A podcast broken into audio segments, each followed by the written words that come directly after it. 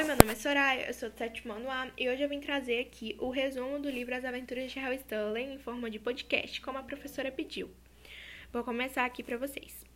Queria ver o mundo, viajar, cortar os mares, insistia nisso por mais que meu pai lhe dissesse que a boa romaria fazem que em casa fique em paz.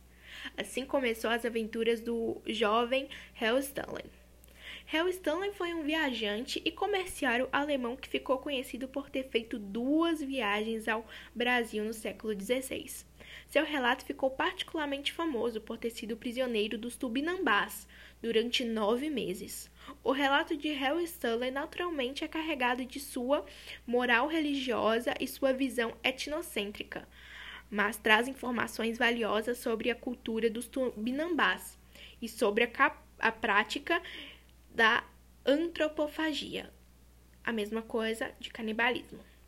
As viagens de Harry Stanley estenderam-se de 1548 a 1555, e nesse contexto, os europeus tinham acabado de chegar ao continente americano, a região em que corresponde ao Brasil. Fazia parte da América Portuguesa. E aqui, a principal atividade ainda desenvolvida era a exploração do pau-brasil. A América Portuguesa era dividida nas capitânias hereditárias, modelo de divisão do território estabelecido em 1534. Sua fala era extremamente religiosa e sua visão sobre uma cultura diferente, no caso a indígena, era marcada pelo estranhamento e pelo etnocentrismo.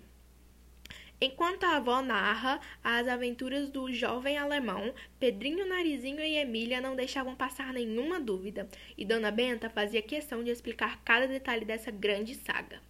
Obrigada, gente, por vocês terem escutado o podcast até aqui. Espero que tenham gostado. E é isso.